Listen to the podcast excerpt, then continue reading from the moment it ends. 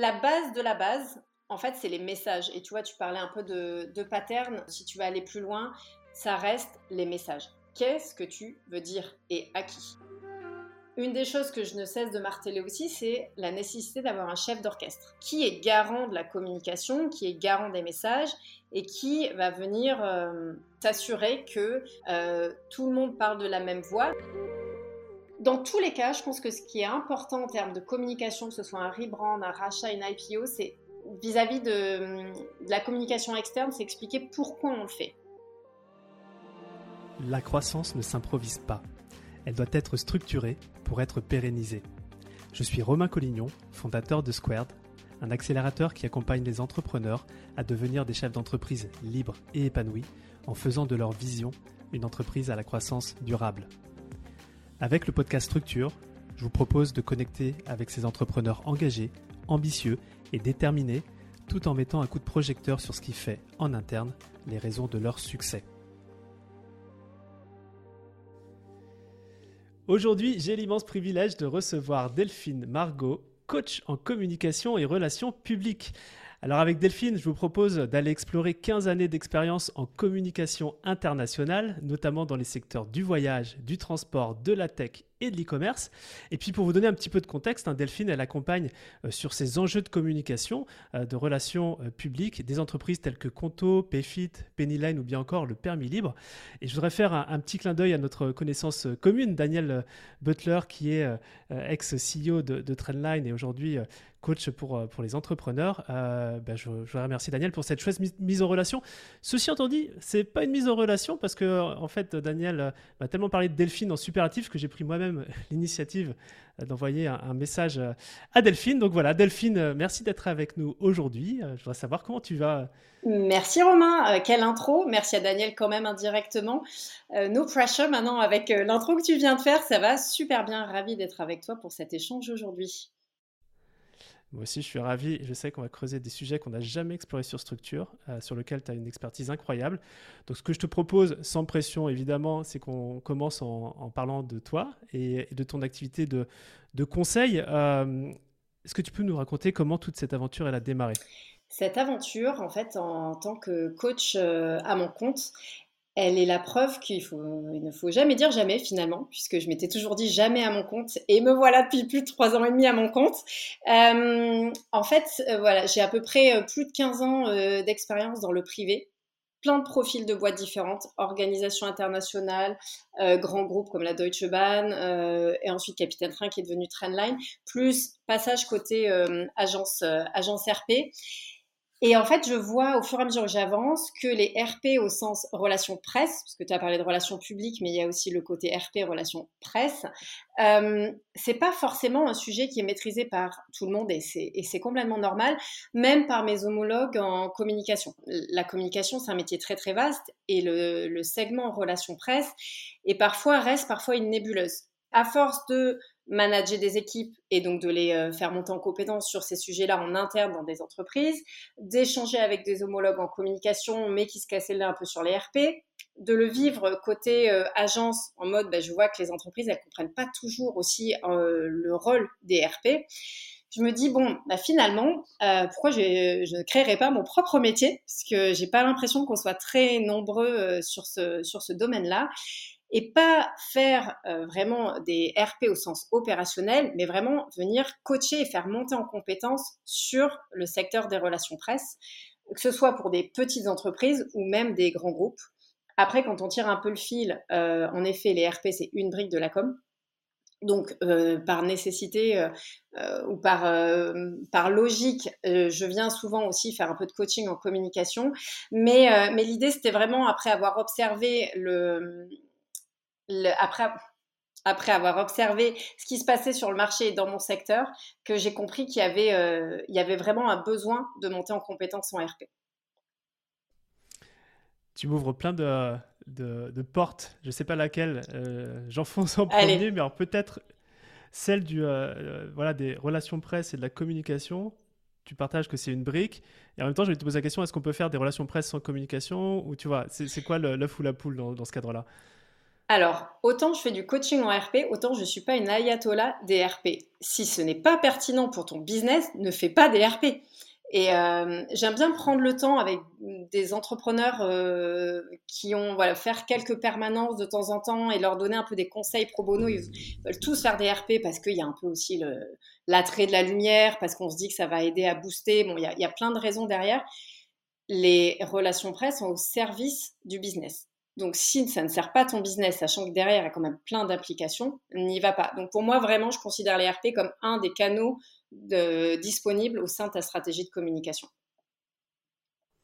C'est vrai que les, RP, moi, je le perçois avec ma, fenêtre, mais euh, en termes de, stratégie, euh, le, retour sur investissement, c'est quelque chose qui est facile à mesurer? Tu perçois ça de quelle ah manière Tu vas tout de suite dans le dur sur les KPI et la mesure. Euh, eh, on s'appelle structure, le podcast s'appelle structure. Donc On est d'accord. Oui, euh, complètement. Et encore une fois, on fait rien pour le plaisir. C'est pas juste pour le fun qu'on va aller investir du temps, des ressources humaines, budgétaires dans des RP. Donc oui, ça peut se mesurer. Ça reste du long terme. Donc euh, c'est pas du paid, c'est-à-dire que c'est pas un article que tu vas avoir. Tu mets un clic et tu peux mesurer. tu vas pouvoir mesurer ton taux de awareness euh, ça, si tu, euh, et ça, les équipes marketing, on reparlera marketing sûrement plus tard, mais peuvent mesurer en effet ton taux de, awareness spontané ou non spontané, et c'est lié aussi au RP. Tu peux très bien mesurer le nombre de retombées, le nombre, la, la réputation, le, si les retombées sont positives, négatives, euh, si tes messages sont bien portés dans la presse ou pas. Donc il y a plusieurs éléments de, de, mesure qui existent. Il faut avoir des bons outils. Je ne vais pas faire la promotion ici forcément d'un outil plus qu'un autre, mais ça existe. Et il faut le faire. On ne le fait pas juste pour le fun. Mmh. Très clair. Ok, je vais lever un petit peu le pied sur, euh, le côté euh, détail, euh, rentrer dans les détails de... On va y revenir, hein, t'en fais pas. Je vais peut-être revenir un peu en arrière sur, l'aspect de, ton métier, ton activité de, de conseil ou de coach. Je ne sais pas d'ailleurs si tu fais une, différence. Mais effectivement, les boîtes, elles ont le côté opérationnel. Et donc, j'ai le sentiment que toi, tu t'inscris plus dans une, la stratégie. Euh, tu prends du, recul par rapport à ça. Euh, est-ce que tu pourrais nous, partager un petit peu les interactions que tu peux avoir justement avec les entreprises euh, que tu accompagnes? C'est très varié. c'est intéressant la nuance que tu fais entre coach et faire du conseil. Euh, c'est vrai que j'ai toujours du mal avec le terme de coach euh, dans le sens où j'ai pas une certification comme certains peuvent l'avoir, donc je veux pas prêter à confusion non plus. Et euh, j'aime bien le terme sparring partner. qui, est, qui va pour moi au-delà du coach et au-delà du conseil, dans la, dans la mesure où je suis toujours dans une démarche de co-construction. Je veux pas faire pour les entreprises ou pour les personnes, je veux leur apprendre à faire pour qu'elles puissent maîtriser elles-mêmes le sujet et qu'ensuite, au bout de euh, six mois, huit mois, peu importe, enfin, ça dépend du sujet, elles puissent voler de leur propre aide. C'est vraiment important pour moi. Et après, le scope d'émission, il est très très large et euh, j'adore parce qu'en fait, j'ai aucune journée qui ne se ressemble. C'est tout le temps euh, différent. Ça va, franchement, de la co-construction des messages qui est nécessaire pour de la communication, mais aussi des RP, que ce soit en France ou à l'international. Ça va sur du média training, on va travailler des, Q&A, là, je suis plein dedans avec certaines entreprises sur comment tu te prépares à répondre à des questions, même les plus pénibles. Ça va être de la co-construction de la stratégie de communication, de la co-construction de stratégie relation presse, comment tu organises ton équipe ou tu réorganises ton équipe. Euh, en ce moment, j'accompagne beaucoup d'entreprises sur des appels d'offres en France et à l'étranger sur comment trouver le meilleur partenaire aussi pour t'accompagner en RP. Euh, faire de l'audit de ta strat RP. Donc c'est hyper vaste et c'est ça que j'adore. Mmh. Ouais, c'est comme si tu ouvrais le capot. Mais oui. Euh. Mais oui. Et en fait, selon le niveau de développement de, de l'entreprise, les problématiques sont différentes. Euh, et on n'est pas toujours tous bien outillés pour savoir tout faire, ce qui est complètement normal. Donc moi, j'ai vraiment envie de donner ces clés-là pour que les personnes puissent bah, réparer euh, tel ou tel outil et que, en effet, euh, si on regarde la, métaphore, euh, la voiture fonctionne mieux ou aille encore plus loin. Ouais. J'ai le sentiment dans ce que tu partages qu'en fonction des typologies de boîtes et peut-être leur degré d'avancement, de maturité, les sujets sont différents. Ma question serait la suivante, c'est est-ce que tu as observé des patterns, des structures ou toi des sujets sur lesquels il faut bosser Je te donne un, cas d'école. J'ai une volonté d'ouvrir à l'international parce que c'est aussi ta compétence. En gros, qu'est-ce que tu vas aller mesurer, auditer euh, toi, Quelles sont les, briques que tu, que tu mets en place avec ce Pour aller à l'international, en RP Ouais, on va rester sur les R. Enfin, je préfère euh, préciser aussi le périmètre, parce que communication, encore une fois, c'est différent. Et alors là, je pense qu'on peut faire 4, heures de 4 heures de podcast.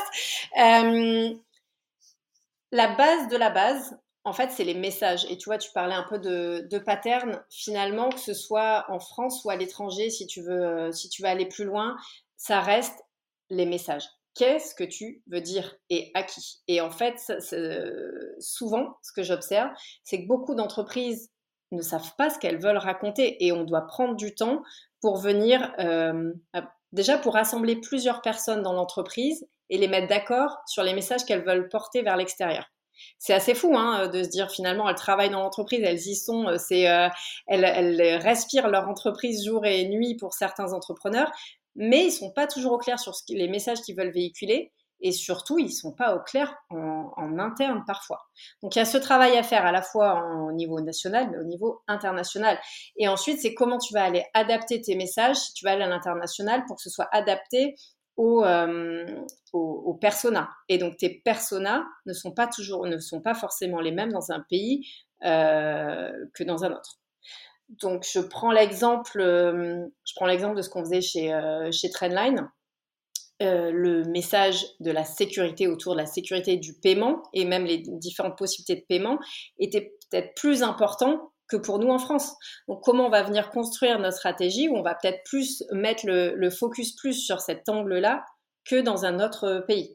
Euh, sur une autre fintech, c'était la même chose. Pour l'Allemagne, le côté euh, sécurité euh, était hyper important. Donc, comment tu vas venir apporter des, des, éléments de réassurance sur ces sujets-là?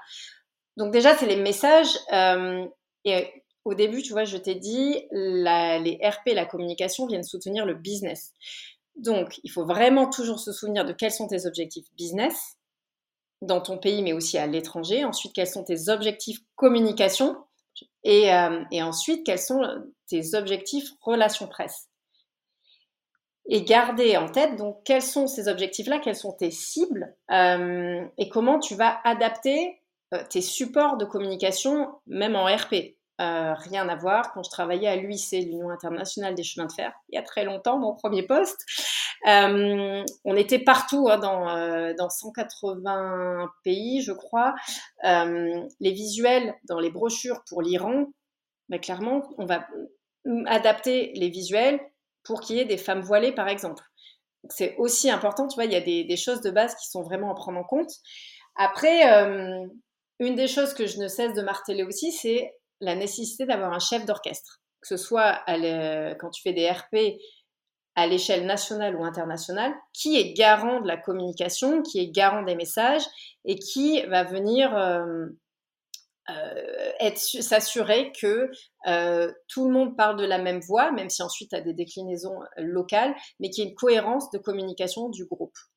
Et souvent, tu vois, on parlait du schéma. Euh, souvent, le schéma, euh, en fait, ce qui évolue, c'est l'organisation de la structure euh, communication.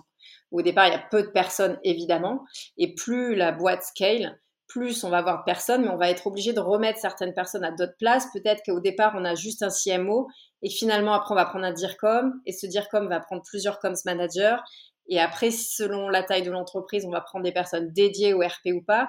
Et c'est souvent un reshuffle, désolé pour l'anglicisme, mais euh, de, l'équipe. Ça, ça arrive vraiment très souvent parce que finalement, plus tu scales, plus la question des ressources va se poser. Combien de temps tu veux, tu veux donner au RP et à la communication? Quel budget et quelle équipe? Et ce sera peut-être pas les mêmes réponses selon le pays. C'est vraiment différent. Euh, et une des questions qui se posent également, c'est la question du porte-parole, qui est cruciale quand on veut aller faire des RP. Encore une fois, en France. Tu, dis du, porte-parole ou il peut y en avoir plusieurs aussi? Alors, mais tu ouvres plein de tiroirs et il va y avoir trop de, questions dans les questions.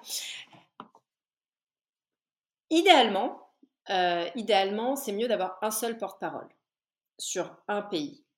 En revanche, si tu vas, admettons, sur un média hyper spécialisé, admettons, un média très tech. Si ton porte-parole n'a pas les compétences ou la crédibilité pour parler du sujet tech, euh, je te conseille d'aller placer ton CTO qui euh, représentera mieux l'entreprise dans ces sujets-là et qui garantira beaucoup plus de crédibilité. Mais l'idée, c'est pas de brouiller les pistes et d'avoir un visage pour une entreprise. Et, euh, Et tu vois, j'ai eu le sujet juste avant qu'on se parle pour aller faire des RP dans les... aux Pays-Bas. Et pas de porte-parole néerlandais. Et on se dit, oui, ça va passer en anglais, évidemment, euh, tout le monde parle anglais aux Pays-Bas. Bah ouais, mais pas forcément. euh, donc c'est compliqué. Donc avant de vouloir se lancer, il faut peut-être s'assurer qu'on a les bases, euh, les prérequis bien en place pour pouvoir ensuite bah, déployer, la stratégie. Il faut vraiment garder en tête que aller faire des, des RP à l'international, c'est pas du calque de ce que tu as fait dans ton pays initial.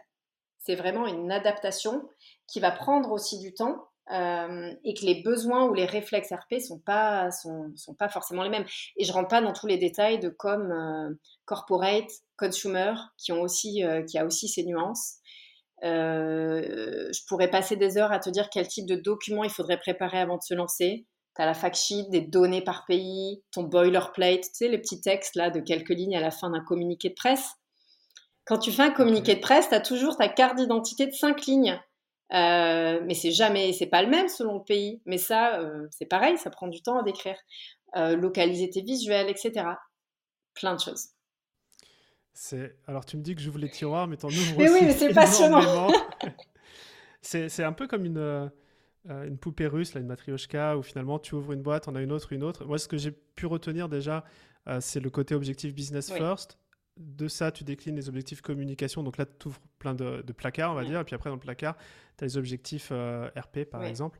Quand même, sur les objectifs communication, je suis assez curieux. Tu vois, si on est dans une approche euh, qui résulte ou critères de succès, euh, c'est quoi les, voilà, les critères, les critères d'évaluation de succès que tu vois le plus dans des objectifs de communication? Encore une fois, je vais revenir sur l'idée de, de l'awareness, la notoriété, qui est vraiment important. Euh, donc ça, ça, se mesure hein, vraiment. Euh, ensuite, ça va être la fidélité à la marque, le taux de récurrence. Enfin, finalement, euh, si tu arrives à créer une marque auquel les clients sont attachés, c'est quand même quelque chose que tu peux mesurer et qui est quand même assez crucial. En termes de RP, au-delà des retombées, etc., pour moi, si tu arrives à être identifié comme un référent crédible auprès des journalistes qui vont revenir te voir comme une source d'information, c'est que tu as déjà gagné aussi ton pari, ça va te garantir, enfin, ça va te permettre d'aller plus vite aussi. Ça répond à ta question? Oui, ça répond bien sûr, c'est ce qu'on appelle un, bon client des médias. Exactement. Exactement. J'ai le souvenir à l'époque chez Capitaine Train, il y avait un journaliste euh, d'une grande station euh, de radio française qui m'appelait à chaque fois pour me demander alors les ouvertures des ventes SNCF, euh, est-ce que tu as, l'info pour essayer d'avoir l'info un peu plus tôt? Euh, Je l'avais pas, mais c'est toujours bon signe de se dire ah bon, bah, ça veut dire qu'il voilà, il estime que on est une source crédible d'infos, tout comme quand on passait notre temps à expliquer la différence entre SNCF et Voyage SNCF, ça s'appelait comme ça à l'époque, et que les journalistes venaient pour nous, demander un peu d'informations sur l'industrie le contexte, je me dis, bah, c'est gagné, ça veut dire qu'on est identifié comme un acteur crédible euh, sur et hyper légitime sur le secteur. C'est un truc que j'ai remarqué aussi quand, on est questionné sur, euh, sur l'industrie, l'évolution, euh, l'ère du temps, etc. C'est qu'on a fait un bon boulot, enfin, tu as fait un bon boulot. Ouais, et puis d'où la nécessité aussi des données. Hein, j'y ai fait allusion tout à l'heure. surtout en France, c'est assez intéressant. Les, les comportements RP sont différents selon les pays. Mais en France, les journalistes sont assez friands de données, d'études. Donc plus tu vas pouvoir les nourrir avec ça, mieux ça sera. Et par exemple, dans tes euh, expériences, c'était des études qui étaient faites en interne Vous euh, sous-traitiez un cabinet Ça se passait comment? Ça dépend. Les deux, mon capitaine. Euh, quand tu as suffisamment d'expérience et une database assez solide pour pouvoir le faire en interne, très bien. Tu peux faire le top 10 des destinations privilégiées par les Américains en France pour voyager en train, par exemple, et ça tient la route. Euh, souvent, on a recours quand même à des cabinets extérieurs pour pouvoir élargir ton panel et aussi gagner en objectivité. Euh, et je souligne quand même que ça, ça a un coût. Et donc, c'est aussi à prendre en compte dans ta, dans ta stratégie et de la gestion de ton budget. Donc, certes, ça t'apporte beaucoup de matière, énormément de possibilités en RP parce que tu peux souvent décliner les résultats et tirer différents angles, différentes histoires euh, de ces données-là. Mais c'est, ça peut être assez cher. Ok, très clair. Euh, on l'a plus ou moins abordé, mais peut-être que tu, tu, as, encore de la perspective sur ce sujet-là. C'est notamment du fait que tu accompagnes différentes typologies de boîtes. Est-ce que voilà, tu as parlé de des fois ça peut être un job d'une seule personne, comme après un job de je sais même pas jusqu'à combien de personnes ça peut monter, j'ai pas j'ai pas le recul là-dessus. Mais fondamentalement, est-ce que le, ce département, je sais pas si on parle de département, RP, etc., comment ça évolue au fur et à mesure? Parce que là, tu disais, OK, est-ce que c'est tous les trois mois C'est en fonction du scale? Tu vois, j'aimerais un peu avoir la perspective là-dessus. Honnêtement, c'est très rare, sauf euh, grande entreprise ou grosse scale-up, d'avoir une personne dédiée au RP uniquement. C'est quand même un luxe. Euh, donc souvent, souvent tu commences, surtout dans l'univers des startups euh, mais même euh, des, PME, un peu avec ton, ce que j'appelle le CMO couteau suisse. Il n'y a, rien de, de, péjoratif au contraire là-dedans, mais c'est vraiment euh, la personne à qui on va demander de faire et du market et de la com en même temps, et puis à qui on va lancer le bébé RP au passage, et puis débrouille-toi avec ça. et petit à petit, on va mettre une personne dédiée à la communication et cette personne-là va devoir faire des relations presse et va plutôt que de recruter quelqu'un dédié à ça, va plutôt préférer prendre soit un freelance, soit une agence. Parce que si tu ne maîtrises pas toi-même les RP, euh, je pense que c'est compliqué déjà de trouver le bon profil. Et si tu recrutes quelqu'un qui est expert en RP, je pense que cette personne peut vite coûter très cher parce qu'elle va venir avec son réseau, euh, son expérience, elle va y passer beaucoup de temps. Et, je pense que ça te coûte presque moins cher de prendre une agence que de quelqu'un hyper capé euh, qui va passer tout son temps en RP. Après, euh, moi, chez Trendline, j'avais, j'étais donc responsable de la communication et des relations presse et on avait aussi une, voire deux agences à un moment donné. Donc, bon, selon la taille de ton entreprise et l'ampleur que tu veux donner au RP. Et je pense que ça vient aussi de la philosophie et de la croyance que tu as en RP et aussi des dirigeants. Euh, j'insiste vraiment là-dessus. Tu vas avoir certains euh, CEO qui ne croient pas du tout en l'impact des RP et qui sont très héroïstes et euh, qui voient très, qui voient à court terme, et d'autres qui sont convaincus que ça nourrit l'image de, de, de, la boîte et, et ça peut avoir un réel impact business vraiment attirer de nouveaux clients, débloquer des situations quand elles sont coincées, peut-être ça peut soutenir aussi des sujets d'affaires publiques, créer un attachement à la marque, enfin c'est hyper vaste. Mais certaines scale-up sont équipées de personnes dédiées au RP, mais ça reste encore assez rare et après c'est vraiment dans les très grands groupes que tu as des personnes dédiées au RP. Mais de toute façon, elles feront jamais ça toutes seules.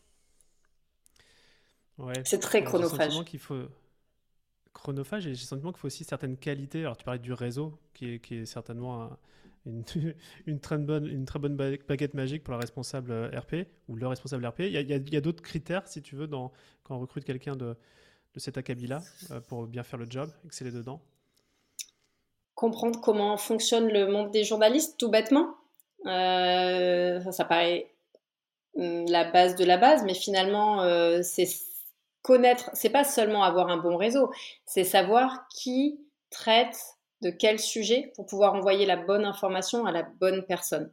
Ça va au-delà du réseau et comprendre comment ça fonctionne. Euh, c'est aussi être prêt à consacrer du temps à l'extérieur de ton entreprise pour euh, réseauter, entretenir ce réseau-là. Et, euh, c'est du temps que tu n'as pas assis à ton bureau, mais c'est quand même du temps de travail où tu dois nourrir. c'est être à faire beaucoup de veille, être à l'écoute du marché, et lire la presse aussi. Pareil, ça paraît basique, mais est-ce que tu prends vraiment le temps de le faire au quotidien? Donc c'est assez important.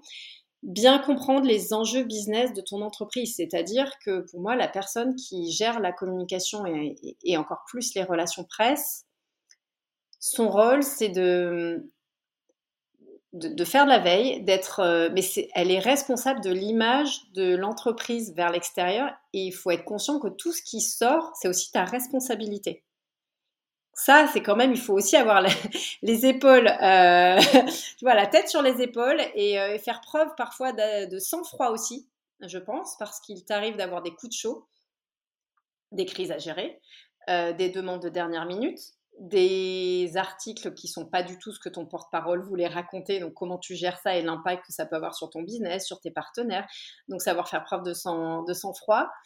Et je pense qu'une des qualités, c'est aussi savoir faire du feedback à son porte-parole qui est généralement ton directeur général et c'est pas toujours facile mais c'est ton rôle d'aller lui dire là, tu devrais plutôt dire ça, ça, franchement, il vaut mieux pas le dire. C'est pas venir critiquer, c'est constructif, c'est par rapport à ce qui se fait, ce qui se fait pas. Et, euh, pour moi, c'est encore une fois, c'est de la co-construction. Et je pense que c'est de ton devoir de dire là, franchement, ça, il vaut mieux éviter de le dire, ça passe pas en presse. Et dernier point, euh, cette personne-là, elle, euh, elle doit aussi être très bien connectée à l'intérieur de l'entreprise, c'est-à-dire que c'est un poste où tu es au carrefour de tout ce qui se passe dans ta boîte. Donc, c'est encore une fois prendre le temps de, de, prendre le pouls à l'extérieur et à l'intérieur. Génial. Alors, les qualités, là, tu les as mentionnées. Tu as, mentionné aussi le porte-parole qui, généralement, peut être le directeur mm. général, mais, mais, pas forcément. C'est quoi les qualités, justement, d'un bon porte-parole? Déjà, quelqu'un qui écoute son ou sa responsable RP, ça j'ai compris, mais quoi d'autre? Il faut qu'il ait envie de le faire. Ne jamais forcer quelqu'un à aller au. C'est pas facile, hein. Moi, si je te dis demain tu passes sur euh, BFM euh, comme ça du jour au lendemain, enfin, vraiment, j'ai eu le cas la semaine dernière où le DG n'avait jamais. Il lançait des RP pour la première fois, hein. donc euh, il jamais fait ils n'avaient jamais fait de RP. Coup de chance, l'action marche super bien demain, tu es sur BFM. Voilà. Donc, euh, il, faut, il faut être prêt à vouloir y aller et à enfin, vraiment, il y a une question de volonté. Je pense tu peux pas, euh, peux pas forcer la personne. Être prêt à apprendre, être prêt à faire confiance aussi à son responsable communication. quand je dis être prêt à apprendre, c'est qu'il y a une phase de média training quand même qui me semble nécessaire parce que c'est pas inné de savoir parler à des médias, que ce soit télé, radio ou euh, online, c'est pas les mêmes types de médias. Donc, et ça veut dire être euh, d'accord pour y passer du temps, du temps euh, de pour ce média training d'abord, mais bah, les deux heures que tu vas aller passer chez BFM, c'est deux heures que tu n'as pas au bureau. Donc, est-ce que tu es d'accord pour passer du temps à parler à des journalistes, passer du temps à parler à des journalistes en off? C'est important, hein, encore une fois. Euh, ça, je le recommande vivement pour aller créer ce réseau, pas que toi en tant que responsable RP, mais aussi en tant que toi en tant que porte-parole. Euh, et être prêt à être euh, remis en question, à être mis en lumière. ouais, je pense que c'est déjà pas mal. Non, c'est génial. tu mentionnais tout à l'heure que tu traînes aussi sur des Q&A, voilà, répondre à des questions un peu compliquées. J'imagine que c'est... Enfin, moi, je me, projette là-dedans et je me dis, OK, j'ai pas envie d'avoir la question la plus euh, sournoise. J'adore faire ça. Euh, et, comment tu traites ce sujet, justement? J'adore faire des Q&A. Je sais, ça paraît bizarre. Euh, comment je traite ce sujet? Je... Il y a des questions assez classiques qui reviennent, qui sont assez basiques, mais auxquelles les entrepreneurs ne sont pas forcément préparés. Quel est votre chiffre d'affaires? Est-ce qu'on y répond? Est-ce qu'on n'y répond pas? C'est assez intéressant de voir les discussions que ça suscite. Ensuite, c'est euh, de mon côté faire énormément de veille sur euh, le marché, les tendances, voir ce qui se passe pour pouvoir poser des questions sur la concurrence, euh, sur les difficultés potentielles que l'entreprise pourrait raconter, rencontrer. Euh, c'est lire beaucoup d'interviews aussi pour voir euh, les questions qui, émergent de la part des journalistes. Donc, et c'est absorber un maximum d'informations sur l'entreprise pour essayer d'en extraire le plus de questions possible. Et le rôle dans ce Q&A-là, c'est d'essayer d'imaginer le plus de questions les plus ennuyeuses possibles qu'on espère, bien sûr, on n'aura pas, mais savoir comment on y répond, ou comment on fait pour y répondre sans y répondre. Ouais, on fait un peu de politique. C'est un peu de politique parfois. Euh, et je trouve que c'est un mécanisme euh, qui est pas facile à attraper parce que parfois, euh, c'est pas simplement donner une réponse brute. Et c'est ce que j'essaye d'apprendre justement ces, derniers jours à une entreprise. Je lui disais, mais peut-être mets une introduction, mets une petite conclusion, un petit wrap-up, tu vois, à la fin. Tu peux pas donner l'information comme ça, la livrer brute. Donc, comment tu viens packager, emballer ta réponse pour qu'elle euh, pour, pour qu'elle passe et tu ouvres aussi des portes aux journalistes. Si tu réponds et puis tu fermes la porte, ça va être, ça va être compliqué pour la personne qui t'interviewe de rebondir par la suite. Hmm. Et si tu ouvres une porte qui en plus t'intéresse pour la suite, j'imagine que c'est aussi ça. Oui, bah, bien sûr. Bien sûr. C'est l'art de tendre des perches aussi. Ok. Ah bah voilà mon intro de, podcast. Parfait. Écoute, euh, il y a un sujet que je voulais absolument aborder avec toi parce que tu l'as mentionné en filigrane, c'est on parle de communication, on parle euh, de relations presse, on parle aussi de marketing. on pourrait avoir tendance à mettre tout dans la même boîte, mais j'ai le sentiment qu'il y a quand même des, des, frontières. Et, j'aimerais beaucoup pouvoir échanger avec toi sur. Est-ce que tu pourrais nous structurer ça justement dans, des cases pour qu'on comprenne bien les différents enjeux de, bah voilà, de, la marque, de la communication, du marketing, etc. C'est une très bonne question et c'est un sujet qui anime les communicants, les responsables marketing, c'est qui va déclencher des débats assez vifs. chacun son opinion. Je pense que c'est vraiment, en tout cas, marketing et communication, pour moi, ce sont deux sujets différents. Je ne sais pas faire de marketing. C'est chacun, euh, chacun son métier. En revanche, euh, c'est important que la communication et le marketing se parlent tout le temps. Je, je reviens, tu as parlé de la brand aussi de la marque. Pour moi, la brand, la marque, c'est enfin, la brand, c'est l'identité de, de l'entreprise, euh, de la marque. Ça va être euh, ses valeurs, sa personnalité, le tone of voice, les termes que tu vas utiliser, euh, les visuels que tu vas utiliser, tout ce que tu veux véhiculer au sujet de ton entreprise. Et ça, pour moi, c'est un travail qui doit faire, être fait à la fois avec le marketing et la communication. Les deux en sont responsables, puisque les deux vont ensuite euh, utiliser, s'appuyer sur cette brand via leurs différents canaux, ils vont décliner cette brand. Euh, mais ensuite, pour moi, il y a deux, il y a deux pôles. Il y a un pôle marketing. Je ne suis pas pour rattacher la communication au marketing. Pour moi, les deux entités doivent vivre de manière indépendante, mais doivent communiquer euh, toujours ensemble. Le marketing, ça va être au service de la, la performance de la marque pour aller générer des leads, des revenus directs. La communication, en plus, il y a plusieurs niveaux, hein, interne, corporate, consumer, mais elle va être euh, vraiment plus sur euh, la façon dont tu vas faire passer tes messages, communiquer certaines valeurs, des informations au sujet de l'entreprise. Mais ça va être important que la communication, elle soit au courant que euh, le marketing va lancer une brand campaign dans 10 villes pour peut-être pouvoir pousser ce sujet-là en presse marketing. Imaginons que tu as une campagne créa hyper innovante c'est un sujet pur market brand, mais moi peut-être que je peux l'utiliser pour positionner euh, cette marque-là sur euh, de la presse euh, stratégie, l'ADN, sur, des, sur de la presse professionnelle marketing. Hmm. C'est clair? T'as pas l'air convaincu? Si, en fait c'est clair. Et ma question qui revient derrière, c'est pourquoi on aurait tendance à les mettre dans la même boîte? Je pense parce que ça tourne quand même beaucoup autour de l'image de l'entreprise euh, de ce qu'on veut véhiculer sur l'entreprise. Et in fine, c'est quand même euh, c'est ce qui est, ce qui est visible, c'est la vitrine, c'est ce qui est visible. Donc finalement, que tu fasses un article de presse ou une campagne télé, on a l'impression que c'est la même chose. Mais moi, je peux, je peux aider à avoir un article de presse, mais je ne sais pas faire une campagne télé. Je pourrais parler avec la personne qui va gérer la campagne télé pour qu'on s'assure que les messages sont bien alignés avec les messages de l'entreprise. Mais le reste, c'est le métier de ma collègue. Donc, en effet, c'est visible, c'est la vitrine, c'est l'image de la boîte, mais ce sont deux personnes qui vont gérer ça à l'intérieur de l'entreprise.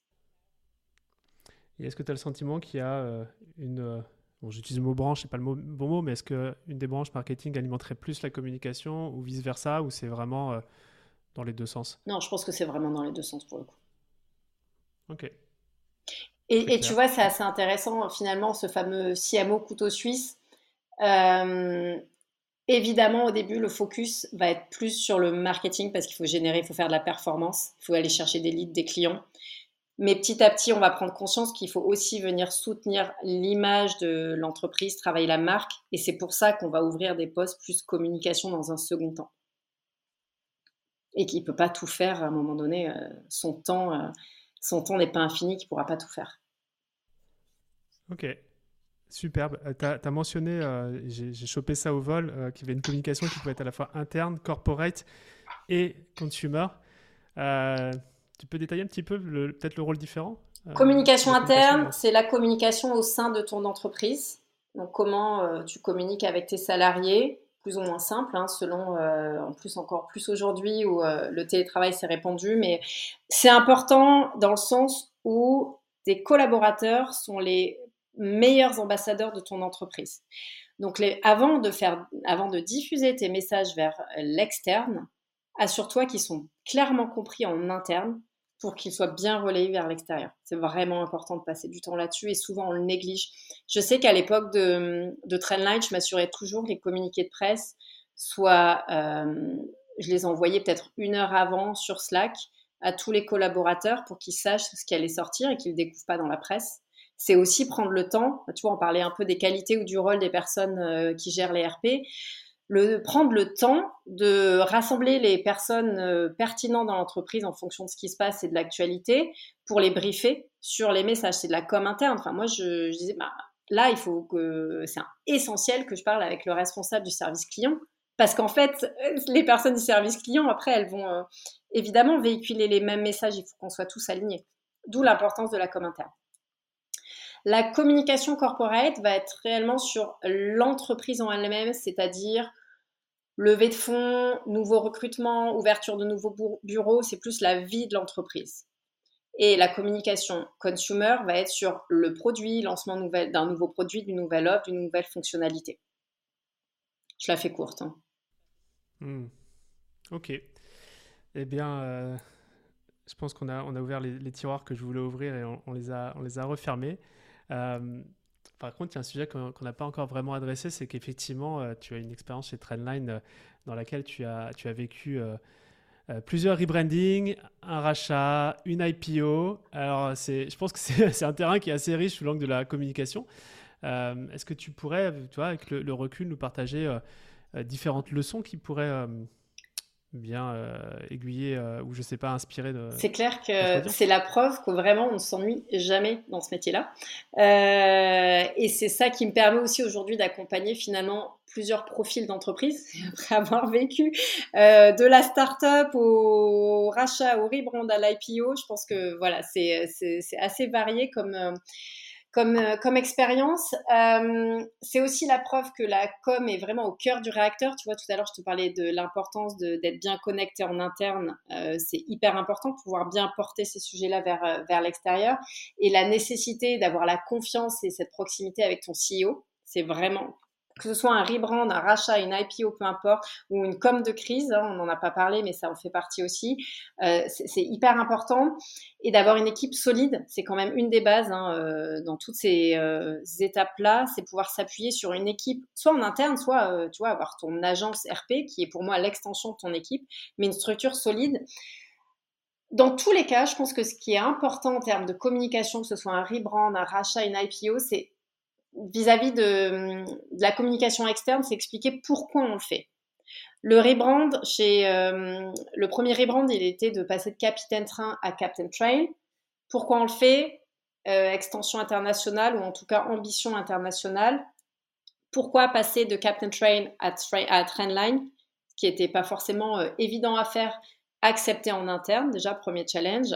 Et ensuite, comment tu accompagnes ça auprès de tes clients, tes early adopters, euh, qui t'ont suivi à l'époque, qui te suivent depuis l'époque de Capitaine Train. Et euh, euh, donc, comment tu vas accompagner tout ça et comment tu vas l'expliquer sans tomber dans du storytelling bullshit non plus, parce que sinon tu vas les perdre. Donc, je pense que un des points importants, c'est vraiment l'accompagnement dans la communication et expliquer. expliquer que ça fait partie d'une stratégie peut-être plus globale, il a et, garder en tête que chaque action, en l'occurrence là les rebrands, a un réel impact business encore une fois et qu'il faut peser le pour et le contre. Pourquoi tu le fais?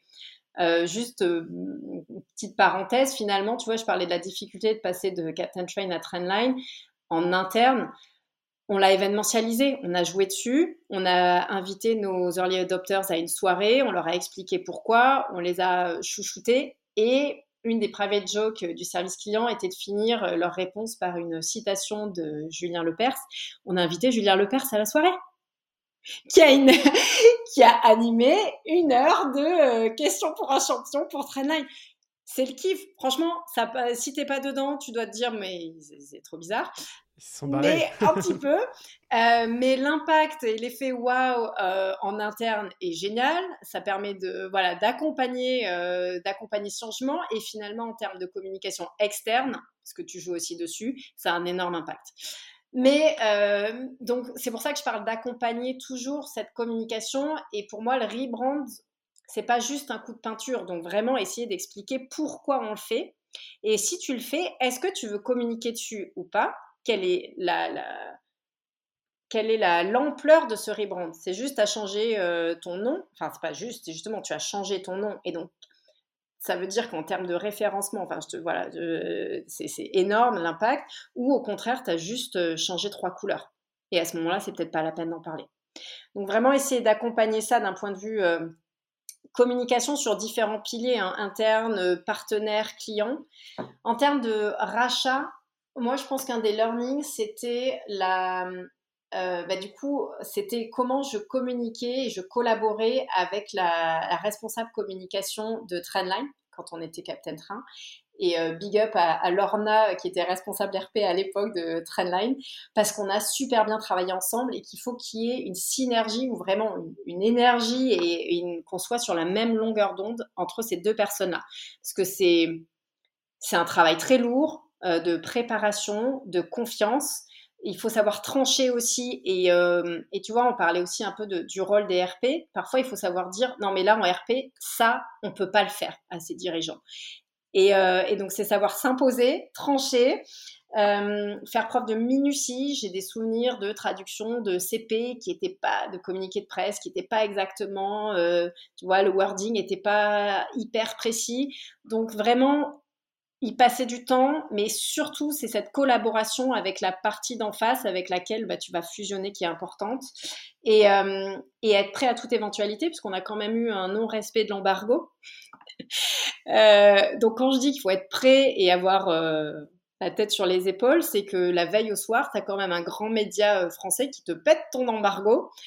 Donc là, tu tombes en com de crise. Voilà. Donc heureusement que ton Q&A dont on parlait tout à l'heure, il était prêt, que tes porte-paroles, ils ont été média traînés et que tu as un bon réseau et que tu sais réagir parce que tu as de l'expérience à la dernière minute.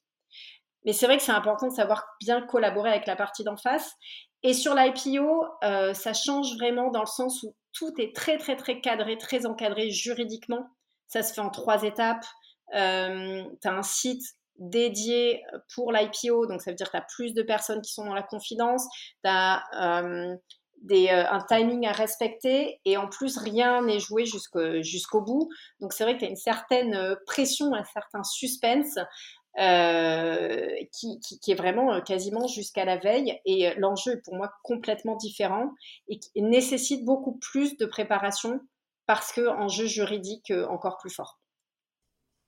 Ouais, c'est ça, si l'info est fuite avant. Euh, l'info fuite, euh, et puis euh, nécessairement parce que tu dois, je te dis, tu as un site dédié à ça, donc tu dois quand même mettre une partie de ton équipe dev sur ce site-là, ce qui veut dire que bah, tu ralentis d'autres process de développement de ton produit que tu peux pas forcément expliquer en interne non plus, puisque tu peux pas en parler en interne. Donc les impacts, les enjeux sont, vraiment sont tout autres.